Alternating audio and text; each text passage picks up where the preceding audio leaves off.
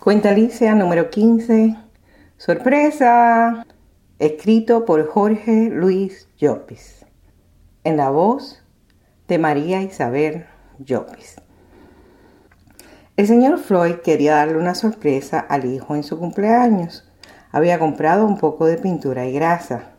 La bicicleta va a quedar como nueva. Mi corazón se puso alegre y mi mente se alborotó. ¿Y la bandera que está dentro del manubrio? Ese escondite tenía la misma sobra que el mío, allá en Cuba. Alicia, ¿has visto mi creyón de labios?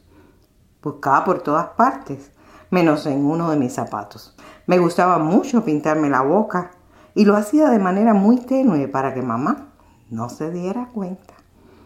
Mientras Kevin estaba con Mike en el parque de la escuela jugando baloncesto con otros chicos, el señor Floyd sacó la cajita de herramientas y comenzó a desmontar la Catalina. ¿Puedo ayudarle? Su mirada seria empujó mis pies hasta quedar sentada en el sofá. Ahí estás mejor.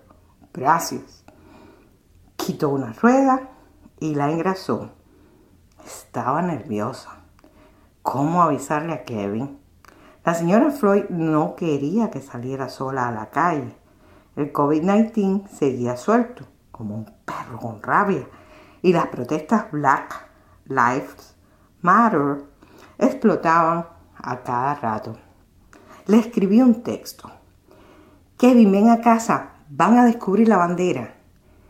Lo envié y el sonido del teléfono se escuchó en el cuarto. Se le había quedado el celular.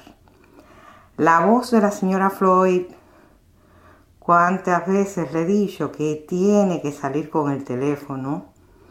Deprisa lo agarré de la estrecha cama. Se lo voy a llevar.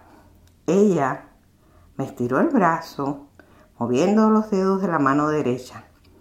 Dame eso. Lo metió en la cartera. Yo voy. Pobre Kevin, no me dio tiempo de borrar el texto. Cuando mamá descubrió mi escondite, no armó revuelo. Usaba el pintalabios y lo volvía a poner en el zapato. Una vez la sorprendí. ¿Me vas a castigar? Y me abrazó. Ojalá que pase lo mismo con mi hermano. Regresé al sofá y la rueda delantera estaba también separada del marco de la bicicleta y brillaba como la otra. Desatornilló el sillín y con una lija removió el óxido. Trató de quitar el manubrio. Esta tuerca necesita un poco de aceite. Le derramó unas gotas. Alicia, no toques. Y caminó hacia el baño. Después de cerrar la puerta, intenté darle vuelta a uno de los puños del manubrio. Estaba muy pegado. Lo alé y se dio poco a poco. Escuché la descarga de la taza del inodoro. Saqué con rapidez la bandera y antes de que el cerrojo se abriera, me senté en el sofá. La escondí en mi mochila de la escuela. Frente a la bicicleta, el señor Floyd removió la tuerca engrasada y mis ojos se agrandaron. El puño de goma no lo había regresado a su lugar.